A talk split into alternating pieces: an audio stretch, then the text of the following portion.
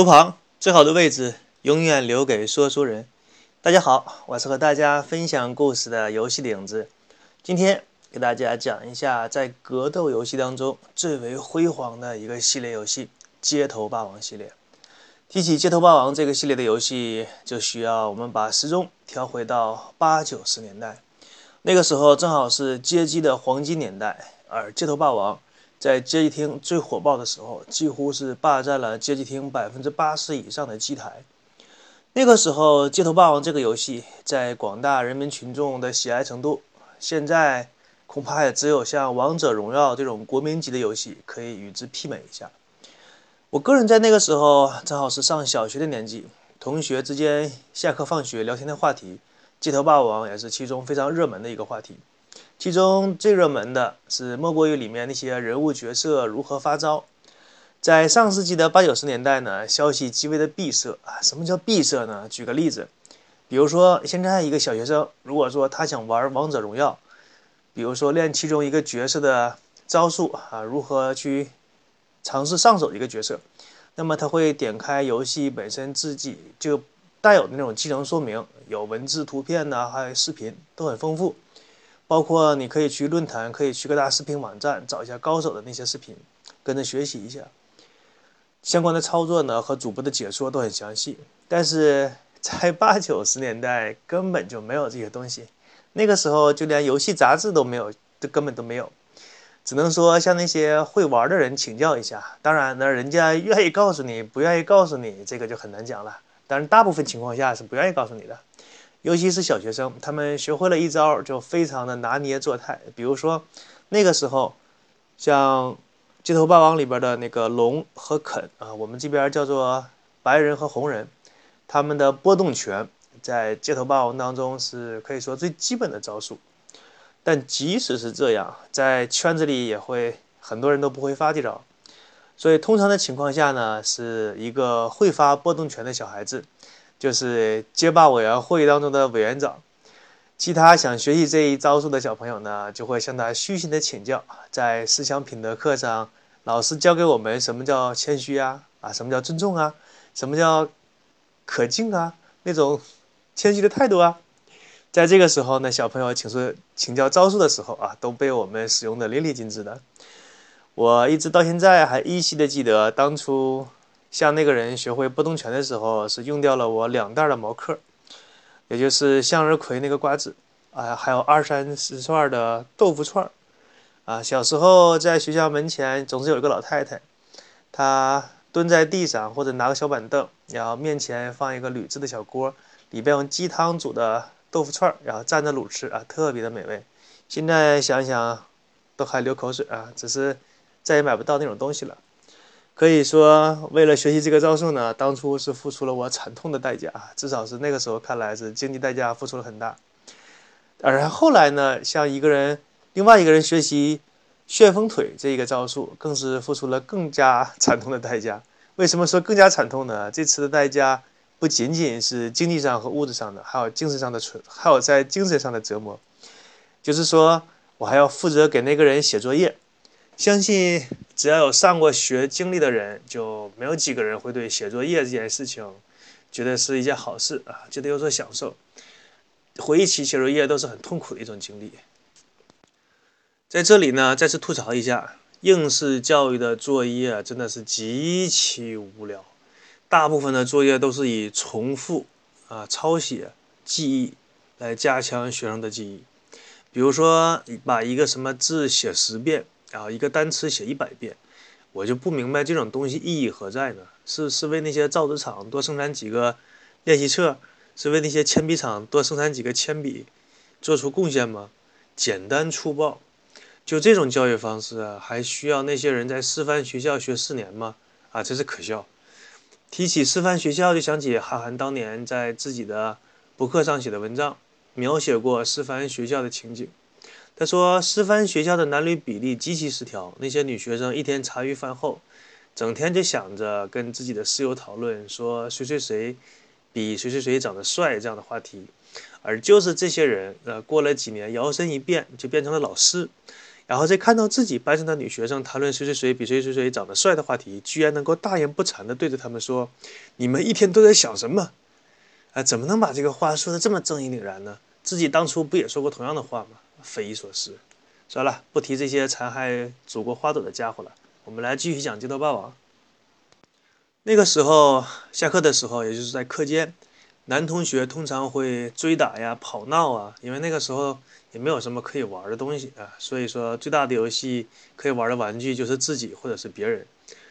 那个时候的游戏呢，通常是以跑来进行的，比如说玩个什么警察抓小偷啊，丢个手绢啊，或者是在玩的时候，大家一方扮演小偷，一方扮演警察。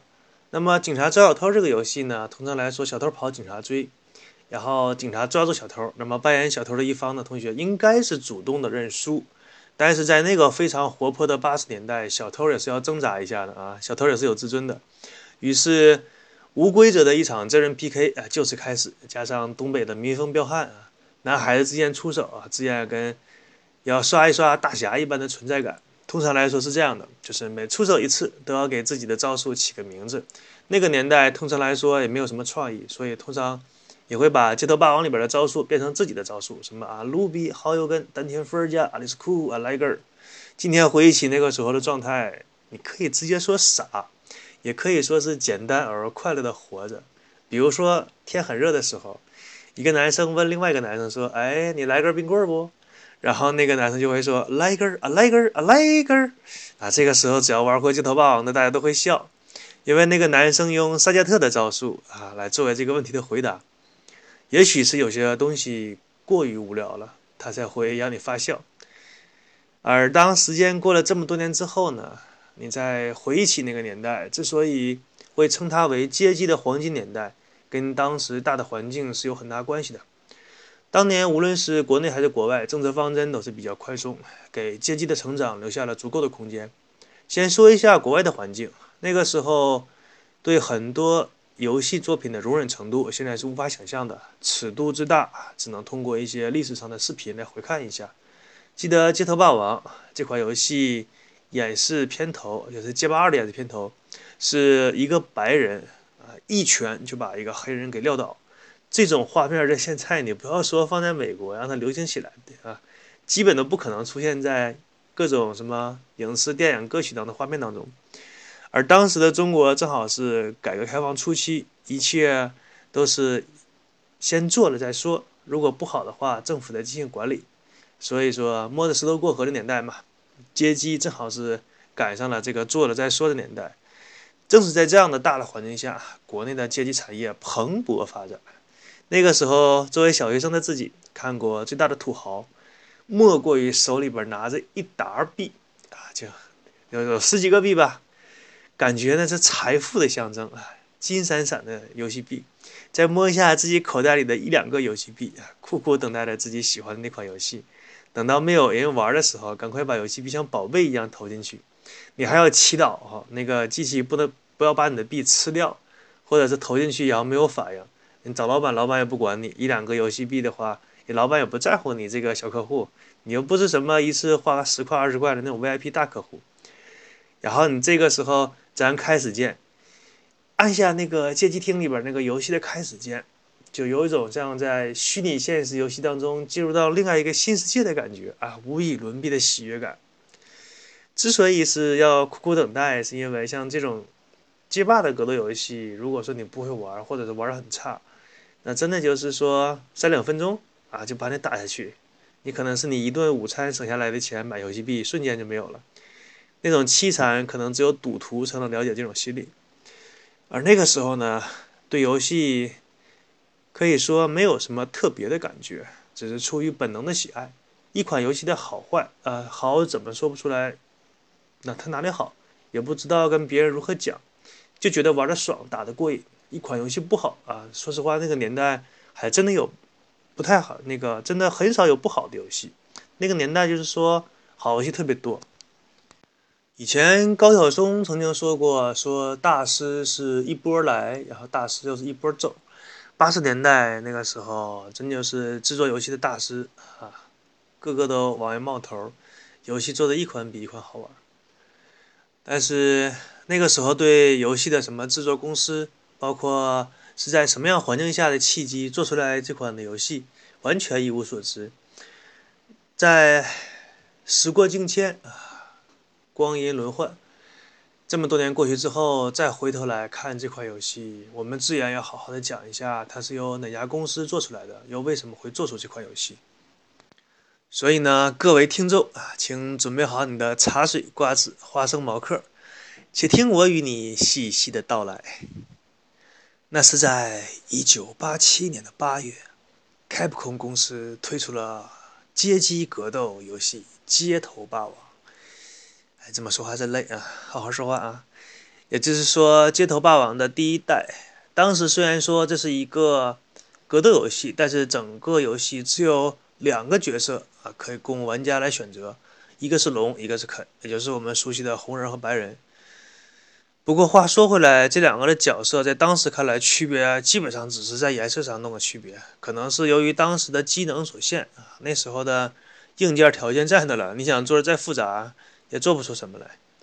那么在这一代的最终 BOSS 是沙加特，也就是我们熟悉的莱格尔，那个身高超过两米多的独眼龙。当时这款游戏对应机台，这个卡普空公司居然还做出了两个不同的版本。不是说游戏里边细微的差别，而是那个整个的机台就有巨大的差别。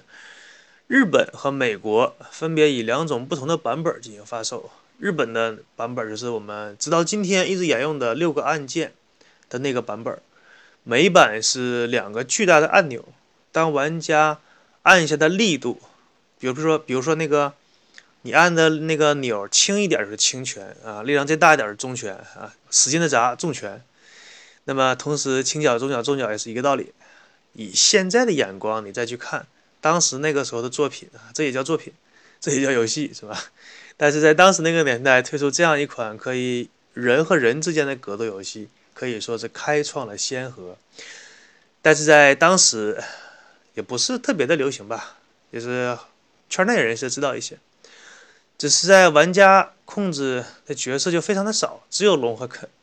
感觉这样像是在自己跟自己打，但是这个游戏有一点比较好，就是说你可以跟电脑打啊，快乐也是比较多。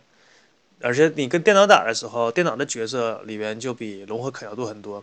比如说在一代的时候就已经有忍者、拳击手、中国功夫和泰拳的师傅，这些不同流派的功夫高手，你都可以在游戏里边一一进行挑战。而且在一代当中呢，就是。就已经有了必杀技的这个设定，可以说让玩家玩的十分开心。比如说波动拳、升龙拳、旋风腿，加入了这些必杀技，那种打斗的爽快感和观赏性，瞬间就得到了很大的提高。这里边需要说一下，就是说，由于一代的那个街头霸王的操作十分的困难，所以说你想发出一个必杀技，除了你会一定的技巧以外，还需要运气，甚至是体力。据说一代之所以管这种技能叫做必杀技，是因为它那个时候伤害真的是非常巨大。你现在玩格斗游戏的玩家无法想象，你像龙和肯的波动拳，三个波动拳就可以把一个满血的对手给击倒。这种东西放在现在来看，根本就无法接受。那么现在的街头霸王当中，你即使是发出了三套连续技。也很难说把一个角色满血带走，都不是太都不是很太都不是太很现实的东西，更不要说仅仅三招就把对方带走，你这游戏不用玩了。而旋风腿更是一下就可以打掉对方百分之八十的血量，就在满血的状态下。而升龙拳真的是无敌一般的技巧啊！你只要发出这个招数，对方只要中了满血，瞬间直接毙命，game over，游戏结束啊，投币。那么。现在 哪一款格斗游戏，如果说你一招就可以把满血的人物打死，我估计玩家可能骂着街就会去，老找老板退币了。街头霸王呢，它的第一代作品虽然说存在着种种的弊端，以我们现在的眼光来看，简直就是一个千疮百孔的同人作品，但是在当时那个年代，它开创了一个游戏的类型，就是格斗游戏。不得不说。要提到的一点就是，《街头霸王》在一代当中，它有很多的设定已经具有前瞻性，可以成为以后格斗游戏的标准。比如说三拳三脚的设定，比如说格斗游戏当中要有必杀技的设定，双方人物血量的设定，这些都可以一直沿用到今天。那么，任何一款优秀的作品都是在不断的改进当中，不断的迭代，才一点点成长起来。比如说，我们熟悉的即时通讯软件 QQ，在九十年代刚出来的时候叫做 OICQ，那个时候完全是抄另外一款通讯软件叫做 ICQ，而且那个时候呢，它的中文翻译更逗啊，你都想象不到它叫什么，它叫做网络寻呼机。为什么叫网络寻呼机呢？因为在当时那个年代很流行一种东西叫做 BP 机，就不跟大家讲这个了吧，就感觉特别土吧。那么腾讯的老总马化腾当初公司一度很缺钱，甚至打算把整个 QQ 产品线打包一起卖掉。当时对方出价五十万人民币，九几年的五十万什么概念啊？九几年一千多块钱就可以买一个平房。一两万块钱就可以买个楼，不不好意思说错了，一两万块钱就可以买个楼房，就是那种单室的楼房吧。那么五十万啊，在那个时候绝对真的是真的是一笔钱呢。但是跟马化腾心里的预期还是有点差距的。马化腾心里的预期是一百万，如果对方再出五十万，那么今天拥有 QQ 的就会是另外一个人，我们甚至都不知道那个人叫什么。就是这五十万日后造就了。啊，今天的 QQ 产业啊，五千个亿，恐怕也不止了吧？我们来继续说《街头霸王》吧。那么，这款游戏的一代作品在吸引了一些玩家的眼球之后，回报了足够的利润。那么，这样制作这款游戏的卡普空公司看到了，哎，这款游戏能挣钱，不错。那么，公司的领导层呢，发现了这个游戏的美好前景。于是，他的下一代作品就被提到了日程，《街头霸王》第二代可以说才是这款游戏最为辉煌的时刻。我们很多人开始认识这款游戏，也正是从这一代开始。那么，由于时间的问题，今天就与大家讲到这里。《街霸街头霸王》第二代内容将于在下一期节目与大家来分享。那么，感谢大家的收听，我是跟大家分享故事的游戏的影子，大家拜拜。